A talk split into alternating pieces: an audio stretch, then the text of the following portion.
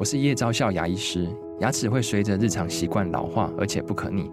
当珐琅质受损，牙齿结构会出现破裂，还有细微的小孔，导致我们牙齿变得又脆弱又敏感。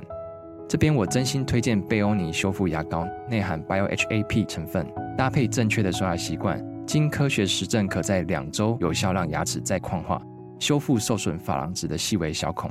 相关资讯及购买通路，请参考资讯栏连结。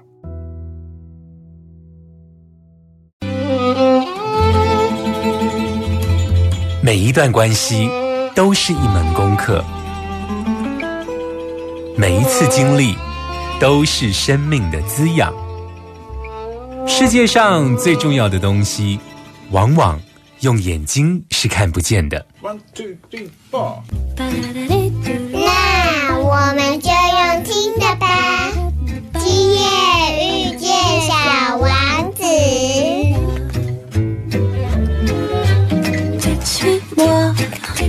là où je sais sourd, suis-moi. Et si je suis pas, suis-moi, là où je suis beau.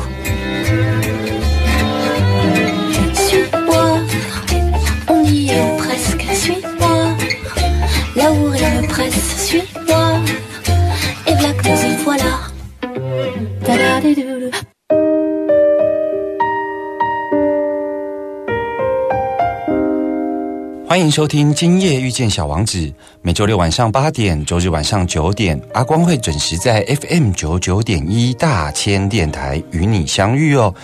在阿光的节目中呢，访问过了许多来宾哦。最近的疗愈大来宾这个单元，越来越多的斜杠人生哦。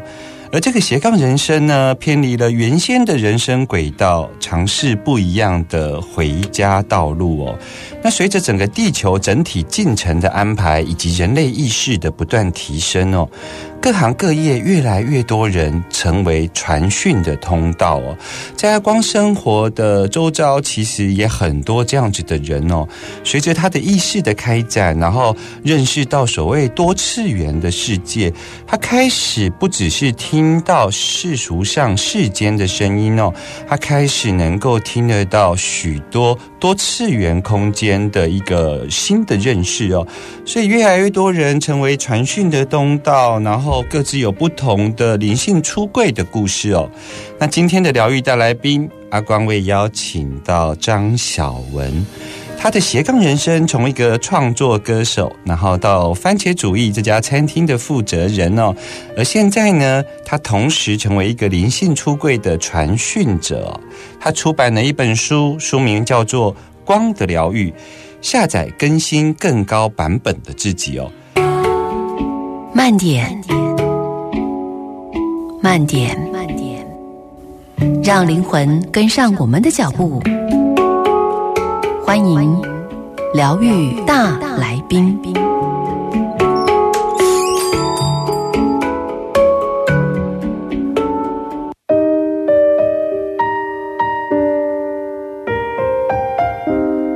欢迎回来 FM 九九点一大千电台，今夜遇见小王子，我是阿光。在今天的疗愈大来宾，阿光为大家邀请到《光的疗愈》这本书的作者，也就是张小文哦。嗨，小文姐。嗨，阿光，还有听众朋友，大家好。小英姐，你在这个二零二零年，也就是去年的时候，出了一本书哦。嗯这本书叫做《光的疗愈》。嗯那我想要直接破题的问，因为你这个新书的副标是写到说下载更新更高版本的自己哦。嗯那我就会想要问说，那那个。如果说呃要更新一个更高版本的自己，那它放在二元对立的呃问题上的时候，我就会问说，那原来的版本是什么？就是发生了什么事哦？因为所谓的下载更新，意味着原来呃有发现了原来的版本有一些不对劲的地方。嗯嗯那尤其是身心灵圈，像阿光的节目，其实有非常多身心灵的朋友在听哦。嗯，我那相信，我那相信。身心灵圈就是会提到说，原来我们在灵魂投身物质世界的时候呢，它其实有它所谓的灵魂蓝图。是是，那现在呢，我们终止了我们原来要选修的学分，然后我们更新了一个更高版本的自己，去选修了其他的课程哦。那还包括说，像很多的哲学思辨上会说，哎，我们的生命本来就圆满自足。那如果是圆满自足，为什么我们还要更新那个最新然后更高版本的自己？你当时在下这一个书名的副标的时候，你你是如何理解这一些事情呢？OK，其实我们的最早的主标应该就是这样子的，这个主题、对，是那个是一个潜意识里面对于这个生命体的一个，等于是原来版本状态的一个一个否定的感觉。嗯我在写这本书的时候呢，那个过程是非常非常痛苦的。嗯我大概六年整整把这些写出来，那个痛苦其实是回去爬书那个成长过程，一路从小到开始下笔的那段时间的自己。嗯那其实那段时间的自己根本没有自觉啊，嗯就说很小的自己，我们每天都在用我们的眼睛观看世界，录下这个世界所有的状态，成为我们自己嗯这个载体里面的资料。然后我们到我们成熟以后，我们就播放出来那个状态。嗯可是我们并不自觉为什么啊？为什么我要这样做、这样说、这样想？好像这世界、这个社会有一个主流的意识在影响我们这样想、这样做嘛？嗯但是在生命里，我们嗯所经过的每一件事带给自己的，如果是不断的累积伤痛，或者是自我价值的低落，到了某个程度来讲，我就崩坏掉啦、嗯嗯，我崩坏掉，我已经宕机了，我已经没有办法运用我这个版本了。嗯就我这版本要去哪里呢？好，所以我后来等于是已经知道这是生命是怎么回事，开始回头写的。嗯开始回头写的时候，我就要去写我自己那个崩坏掉自己的过程怎么来。就说我要去揭露我自己崩坏的部分。其实我我还不敢百分之百写嘛，你知道，每嗯个作者嗯他就只能轻描淡写的。其实对我而言，真正痛苦的事情很难把它巨细靡遗的写出来，而且嗯你需要去为这个社会大众负责任，就是你把东西丢出来，你要怎么去收拾它？是是，对对，所以我刚刚想要回答你的就是，那是因为我崩坏掉了，嗯然后我我每天和我自己呃相处，我和我自己对话，我和我内在的小我跟我的高我跟我的指导群对话，嗯。那一整段过程，我发现，哎，我的生命应该不是我以为的那样啊。嗯。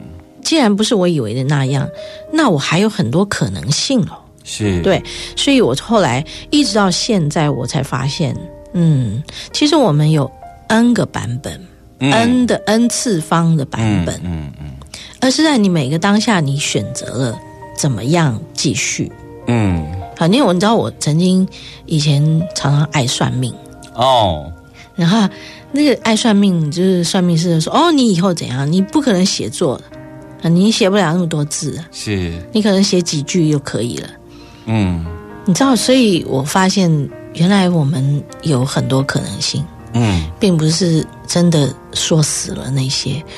我们的剧本其实是我们现在自己正在创造的啦。嗯，其实小文姐应该是比较客气的说，其实她记录了她意识到她自己崩坏的那个过程啊。嗯可是如果反过来说，应该是说，当我们意识到自己崩坏的那一刹那，其实我们已经碰触到了这一种多元层次的世界观，也就是说。我们不再只是用自己的习性业力在应对我们眼前的世界，是是我们知道有其他层面的世界是可以开展的所以，呃，因为你有碰触到这样多层次的世界观，所以你开展了你的自我，不再用原来的那个版本在面对世界。嗯。那我还是回到这一本书，是因为这本书里头你下载更新更高版本的自己，然后你提到了包括你经常用了“练功”这样的字，包括你进到一个森林，然后拥抱一棵树木，然后你甚至打手印，嗯。看到一道光，你感动了。嗯。我觉得这一些对于外在世界的认识，是那个崩坏的自己是平常碰触不到的面相哦。那嗯包括你里头写了很多你跟指导灵相遇哦，那嗯，但这个都是属于你个人的特别的神秘经验。是。那你会希望，如果今天我们的听众朋友或你买书来看你的书的这一些朋友嗯哈，他又用什么观点？因为不是每一个人都有相同的这样子的世界观，嗯。你会希望他在这里头获取用哪一个角度来看你这一本书呢？OK，呃，我希望大家看见这里面的爱，爱。就是我是以光的疗愈为一个主题嘛。是。光，我们其实都希望我们的生命是受到光的护持的，嗯。就是黑暗跟光明是一个一个对比，是在这二元世界嗯啊，我们是活活出这个整体的，而不是只活着在黑暗里或活着在光亮里的。嗯所以我希望大家看见说，其实，在我的这个体验里面，我的经验里面，我所接触到的这些神秘世界，它其实一点也不神秘，它就是我们完整的整体里面的一半。嗯嗯嗯但是我们过去可能都只活出一半而已。嗯对，那我们是慢慢在生命里面的，比如说我的崩坏掉的过程，我才发现，哎，我还有另外一半呢。嗯嗯那那另外一半，也是我生命体很重要的一群灵魂的家人啊嗯嗯啊，比如说指导灵啊，我的高我、我的神性等等，这些都是我的家人啊。是所以其实我们在这个实体世界有一群家人、朋友跟社会，哎、我们在灵性世界也有一群家人、朋友跟社会啊。是是是对，其实我看我后来看这个事情是这样。嗯啊，但是在那个遇见他们的过程，真的是不是很容易去去认同的，连自己都不认同啊，嗯对不对？嗯就是诶，我疯了吗？是 对，你要先去批判自己啊，嗯。在自己身上插满了刀啊，刺刺刺。可是，嗯，到最后你会发现说，我们从这个光的存在，嗯。他们给我们的其实都是爱。嗯。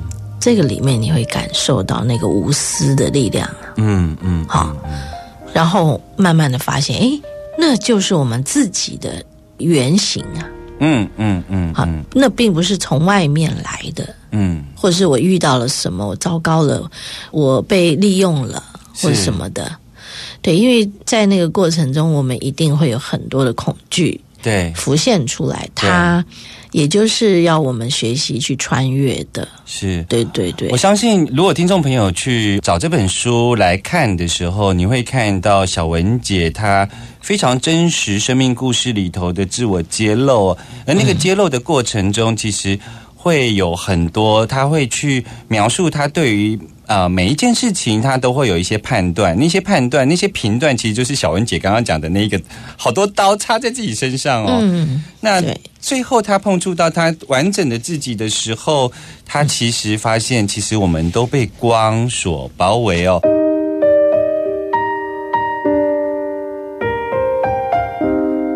欢迎继续回来 FM 九九点一大千电台，今夜遇见小王子，我是阿光。在今天的疗愈大来宾，阿光为大家邀请到的是《光的疗愈》的作者张小文，小文姐哦。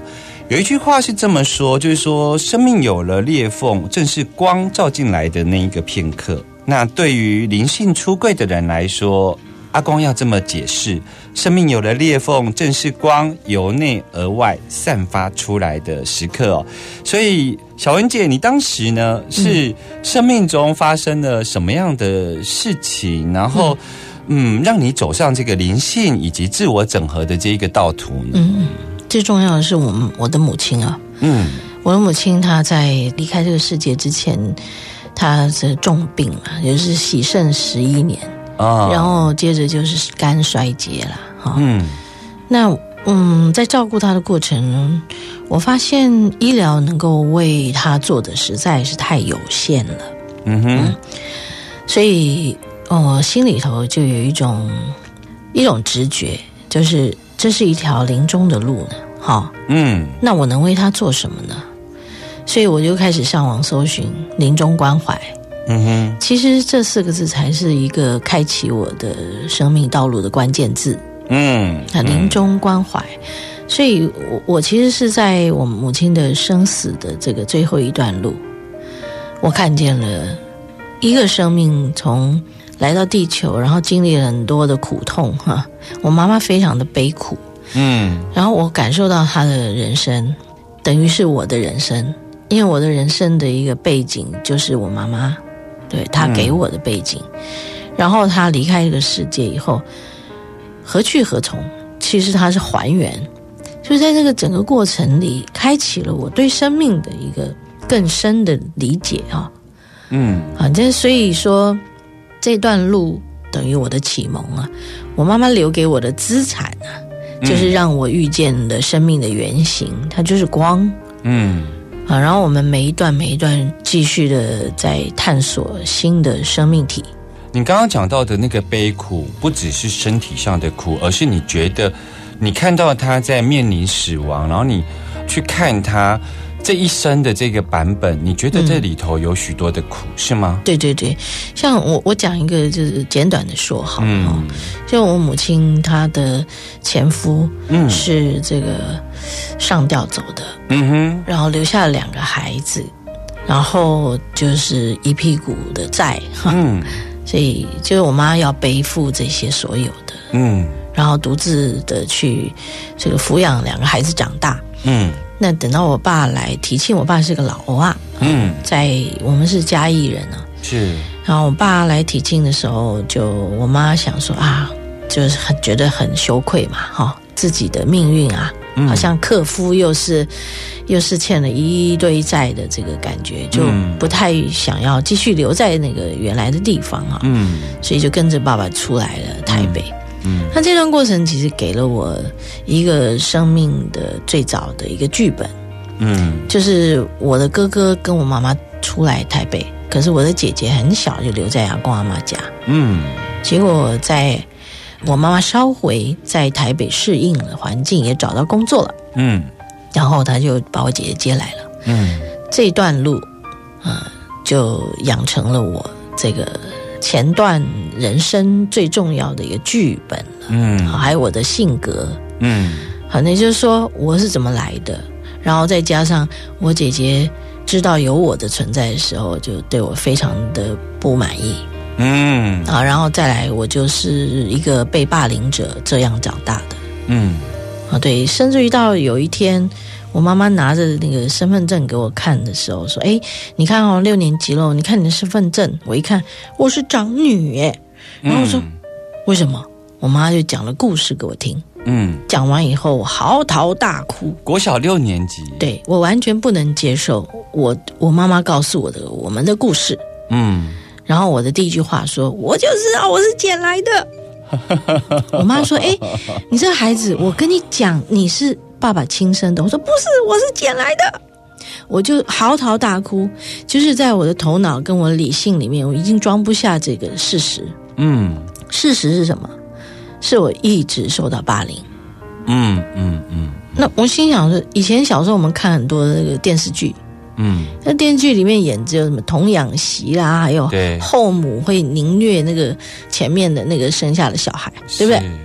所以其实我就是这个。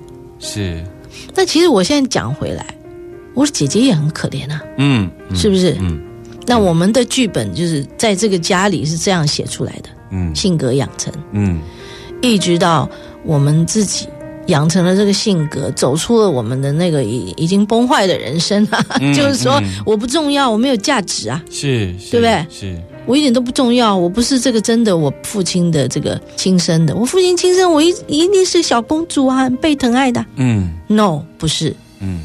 所以最后我得面对这个事实，然后去看见我自己，我里面真的有光出来了，嗯。我要重新找到我存在的价值啦。嗯嗯所以阿光刚刚讲的那个，嗯。是刚开始的时候，光从裂缝的外头进来，嗯。我需要啊，因为我匮乏呀。嗯，对，然后慢慢照亮我以后，我发现，哎，光也是我的一部分呐、是，我也是光的一部分呐、嗯。所以慢慢慢慢，里面的光那个匮乏感被填补填满了以后，哎，它自然就从里面往外去绽放了。嗯。所以这个光的一个疗愈和它的绽放，其实是一个过程。嗯，其实，在刚刚我们听小文姐在聊有关于包括她照顾妈妈，然后开始搜寻所谓的临终关怀的嗯这一段描述里头，其实我们可以看到，就是说，我认为在那个时候，呃，你从注视死亡，回顾原来人生的版本的时候，你会有另外一层不一样的认识，因为我们平常都是单向道嘛，是。就是我们都是从出生到死亡，那当对我们是依着自己的包括业力习性在生活的时候，那个版本的自己其实是单向道。嗯，然后你在那个呃照顾妈妈的病床边，忽然可以用镜头的角度来看回原来的一生的时候，是是我觉得你做到两件事，一件事情是哦。忽然理解，就像海德格讲的，人是向死的活着。那我要活出什么版本呢？这是第一个问题。嗯嗯嗯，第二个，我觉得小文姐可能是在那个时间点，你做了一件事情，你发现妈妈的人生剧本不应该成为你自己的人生剧本，所以你把这个剧本。尊重妈妈，还给妈妈了，嗯。而且你在这个过程中，你并不觉得愧疚，好像呃，我把这个功课还给妈妈，我就好像不爱妈妈，而是你知道你应该活出更高版本的自己，因为你身上流着妈妈的血液，是是，你要继续为你的一个更新、更高版本的自己往下走，大概是有这两个很特别的看见，我觉得好不容易啊。那你那时候呃照顾妈妈之后，你后来走上灵性道途，你做的改变是什么呢？OK，其实，在一开始我母亲就是离世之后，我以为我的人生大概就这样了嘛，嗯就说哦好，那我的痛苦就解脱了，因为我妈妈会叫我让我的姐姐嘛，嗯所以我其实就是让她一直霸凌嘛。嗯那结果再来就是，哎，我可以不用了嘛，对不对？因为母亲离开了嘛。嗯好，那好，接下来呢？接下来我要面对我自己的日子了，嗯对不对？嗯就你刚刚说的，我要活出什么一个新的版本嘛。对，但在那时候我没有这个概念啊，嗯我就在我要回头来面对我那个崩坏掉的自己的所有的人生啊，包括婚姻啊，包括自己的自我价值低落啊。嗯其实那段是最黑暗的。嗯其实我发现，在最黑暗的一段时间嗯里面，就有很多的浮现。嗯比如说我妈妈入土的那一天，我就梦到一一群这个穿枣红色道袍的人带我去一个山丘上结四个大手印。嗯我现在回头一看，哇，那个是我的过去生修炼的同修，嗯他们带我回到我们的队上了，我归队了。嗯然后我就要去衔接过去修炼的事情，然后再来把我今生的这个版本继续的把它走出我要走的一个创新，对，因为我要还原我自己嘛。嗯。但是在这过程非常的痛苦啊，因为我要去把我自己转化过来的过程，其实我并不知道我会转到哪里啊，嗯但是我需要一些指导嘛，嗯。所以那些指导一个一个出现呐、那那些指导他们来告诉我的事情，对我来讲非常的重要，嗯因为我从小没有人告诉我这些事啊，嗯就他们来告诉我，你就是爱啊。我说 why？为什么我是爱？我的爱在哪？我们要从外面找嘛。嗯嗯嗯就他说不，爱不在外面，你就是爱。哇，这句话逼出我的所有的眼泪啊！嗯嗯嗯所以等于是他们把爱就是从我的里面给打开了嘛。嗯我本来就是爱啊。好，接下来他们就告诉我，哎，你是钻石，哎，你知道那个自己的价值感马上就从这句话浮现。可是这些过程怎么来？是我们以为自己发疯了，我神经病了，我遇到鬼了，嗯嗯然后那些鬼在告诉我什么？他是不是要来利用我？嗯我有没有姿色？我有没有钱？嗯好，我只剩下这个很没有价值的自己，你要利用我什么？你知道，连在跟这些无形对话的过程，我都是非常的没有价值感的。哦对我都是没有价值感的。我就告诉他们说：“你们找我干什么？嗯嗯嗯你们不要利用我啊！我什么都没有，你利用我什么？是我会跟他们 argue 这个东西。是，对，所以小文姐你在。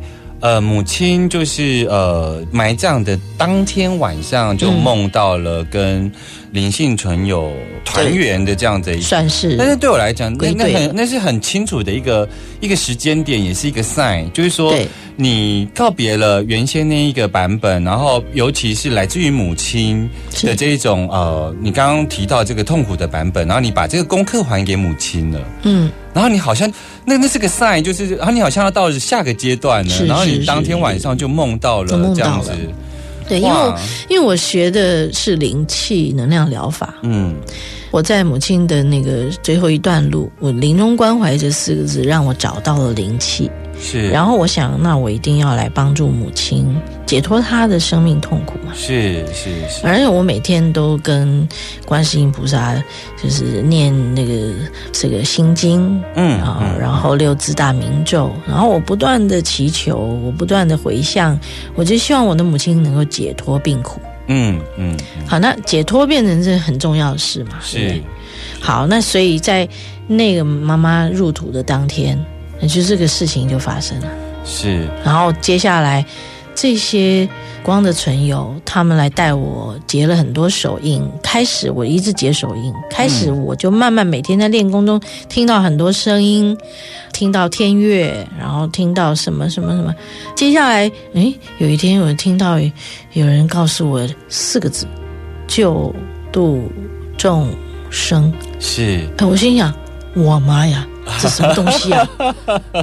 关我屁事啊！嗯。对。等一下，我想要访问，特别问这一段，因为我我当时看到“救度终身”四个字，我也有点惊悚。对很，惊悚啊！对，我觉得，嗯，我如果忽然听到有这样的任务，我我觉得我自己都会打一个问号，到底发生了什么事情哦？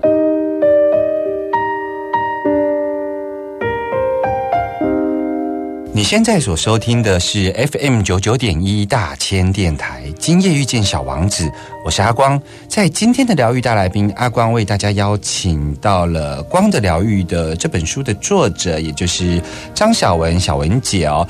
小燕姐，我非常佩服你这本书里头的书写哦，尤其里头啊，嗯有很多的这种灵性的独白。我所谓的灵性独白，是我觉得那个是要真实去碰触到多层次的宇宙，然后不一样的世界观才能够写下来的。嗯所以我称它为独白，是因为它并不是所有主流世界、科学世界、理性世界所认识的那个宇宙观。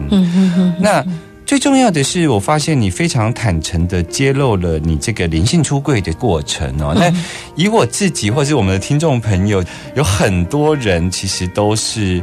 呃，随着意识的提升，或多或少都可以成为碰触到灵性世界的一个接讯者。嗯可是，并不是所有人都能够在他的生活中同步是接讯者，也同步成为传讯者，分享给他周遭的人来认识哦。嗯那甚至于我知道有一些身份地位、社经地位比较高的人，他们面对自己的这部分的灵性独白，其实是会诚惶诚恐的哦。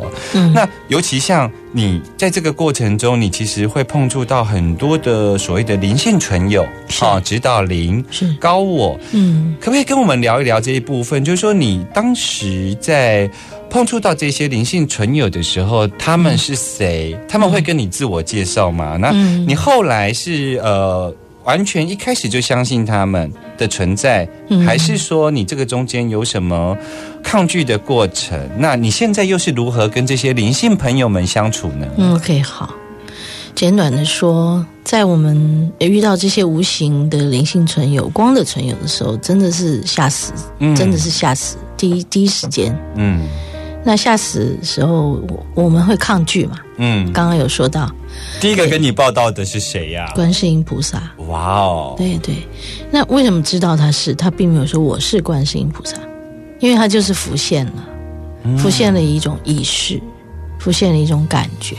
然后我会说灵语，嗯我会嗯、呃说一些我听不懂的话，我会唱那个感觉很慈悲的歌，然后感觉那就是观世音菩萨。所以你是感受到那一个观世音菩萨的能量品质，是是是，因为在母亲过世前，我每天就是念经嘛，是心经，对，然后就是念咒、念心经，然后回向给母亲、给众生。那其实那个过程，我觉得我好像在无形的去种了一个什么嗯。啊，就是说，嗯，好像就开花了吧，还是什么，就长出一个芽，嗯。然后就是救度众生就来嘛。对，嗯嗯。那其实其实我们刚开始是会抗拒这些事嘛，嗯。那我们会跟他争论呐、嗯。跟他们争论的时候，我觉得遇到观世音菩萨就是我的一个嗯人生的灵性的大开启，嗯。因为太不可思议，怎么可能是我啦？嗯我完全不相信这事，我也不相信我是什么。嗯对对，所以在那个大抗拒中，就有很多的对话跑出来，你就会浮现过去对自己很没有价值感的那个状况。嗯嗯好、我们不重要嘛，嗯对。然后呃，对于呃神佛，我们是哪一种姿态呢？就是我们很低嗯嗯嗯嗯嗯啊，那么我们很低，嗯我们崇拜，嗯嗯啊嗯然后我们不怎么样就会怎么样，嗯我们一定要怎么样，我们才可以不怎么样。你看这个过程其实是很诡异的，嗯。很扭曲的。包括很多宗教在面对神的时候，它背后有很多的禁忌，甚至有惩罚的概念在里头。，对对，这个部分嗯我都经历过了。嗯好，那我后来会发现，从观世音菩萨给我的第一次大震撼、嗯。大震撼教育哈，之后我所遇见的每一个，我都慢慢的可以感受到他们是来教我什么的。嗯。对，嗯。那观世音菩萨就是告诉我我的价值。嗯然后接下来我遇到了一个小女孩叫穆琳娜，这也是打开我的眼界。嗯。嗯，想说那观世音菩萨都是我们了解的、嗯，理解的，可是这小女孩穆琳娜是谁呀、对对他，十几岁而已。我为什么知道他十几岁？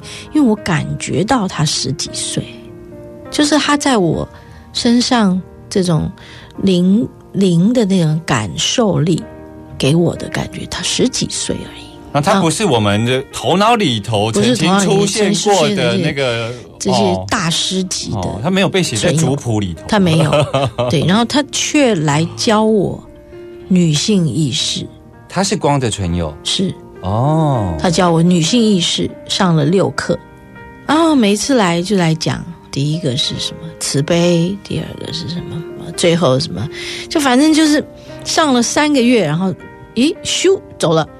那等于是这是开我的眼界，是。就是观世音菩萨之后，居然来了一个这个，是。哦，所以一个一个出现，然后他走了以后，我我也没有意识到，我也没有去追求有有谁会来，没有，我继续练我的功，继续去修炼自己的状态，就再来就遇见新的指导，嗯，嗯，他们有阶段性。有阶段性，发现就是我们在呃那个阶段性成长需要的一个指导。是好，然后我就遇到这个日本的会讲日语的，那个是我过去生日本的那一世的这个家神，哦，你啊原来就懂日语。呃不懂，，OK，对。所以你们的沟通是？嗯，他们讲日语，因为我也不了解那什么东西，听不懂日语，但是你会知道意思。我会知道意思，我会知道嗯。他是掌握痛苦的神，所以 掌握痛苦的神来到您的生命中，会教导。嗯，教导什么？教导我面对我的痛苦。哇哦，就是痛苦在我们身上是要我们去知道痛苦的背后是什么，嗯我必须走过去，我去探索它。嗯，对，然后我觉得这都好刻骨铭心的路。是。对其实从你刚刚举的这些例子啊，我就可以清楚的知道说，我们如何分辨那个不是我们自己幻想出来的，是因为他的教导或者是他们的逻辑，嗯，是跳脱原来我们所认识的，比方说。呃，来教女性意识的，却是一个内在的小女孩，嗯就是却是一个小女孩在教我们女性意是识。是是是，他其实有告诉我，他说这个世界上阴性阳性的能量不平衡，嗯。然后我们过去的女性意识，嗯，比较低落，嗯。好、被霸凌嘛，哈、几个世纪以来，女性的意识都是很低的。嗯然后我们就会很想要和男性去较劲，因为现在女性意识慢慢抬头的时候，嗯，每个女女人里面就那个里面的那个阳性就跑出来。是啊，比如是说在公司里面跟主管们开会的时候，那个那个女人的那个阳性姿态出来。是是是，其实小女孩就跟我说，我们可以用我们的女性特质，啊，不需要去学习男性的那个样子。竞争的，对对，不需要去跟他们竞争。他说，你只要运用你的特质，你讲话的声音就很好听，嗯是柔软的。嗯女性的特质是柔软的。是然后他叫我说，那你要做一个醋，就是去酿醋，嗯因为醋可以柔软身体。嗯嗯然后他就说，你又是做食物的人，你对于食物的敏锐度很高，嗯你可以运用那些食材、蔬果去酿醋。嗯然后除了这个运用你自己女性的柔软特质之外，你多喝醋，然后柔软你的身体，就是全面的柔软。啊，然后再来，他就说，那你就把这个醋分享出去。于是我做了一大堆醋，分享给我的客人。所以有了灵性存有这个家人之后，你的番茄主义这个厨房变得不一样了。变不一样了。对，对我还觉得说他讲的话太有道理了。他告诉我，你跟男人讲话，你就是不能跟他一个口气，嗯你要用你这个柔软的心啊啊，然后非常甜美的声音去和他说话。他说这样的话会和你过去用那种刚强的姿态跟他说话、讨论事情的时候会有不同的这个结果。结果就开始去实验这个事，真的，我就接到客人电话说：“喂，你好。”跟我以前是“喂，你好”啊，这样完全不一样。那客人所有的要求都没有了。是是就我说啊，好，我们尽量了。你知道那感觉是不一样的，是。对，所以这个我觉得非常的妙。其实有有关于阴阳的觉察，有时候并不是要你让自己看起来变成什么样子。比方说，刚刚小文姐举了一个非常好的例子哦，那就是有时候啊，面对呃男性主管他的话语、他的能量，有时候被勾出来的那个想要跟他 fight 的那个、嗯那个心，是。其实我们要觉察的是那一个阶段。是是是，对，而不是说你有这份觉察之后，你就要看起来像什么，倒也不是。对。对，所以因着这一份觉察，其实呃，小文姐在这本书中，其实有很多不同阶段跟指导灵之间的对话跟心得哦。不过因为时间的关系，我想要继续的邀请小文姐在下个礼拜继续来上阿光的节目。我想要跟你探讨更多有关于你跟指导灵这一个家族的有趣的生命故事哦。太好了，太好了。小王子说：“这是我一个秘密，再简单不过的秘密。一个人只有用心去看，才能看到真实事情的真相。只用眼睛是看不见的。”我们下周见喽，拜拜。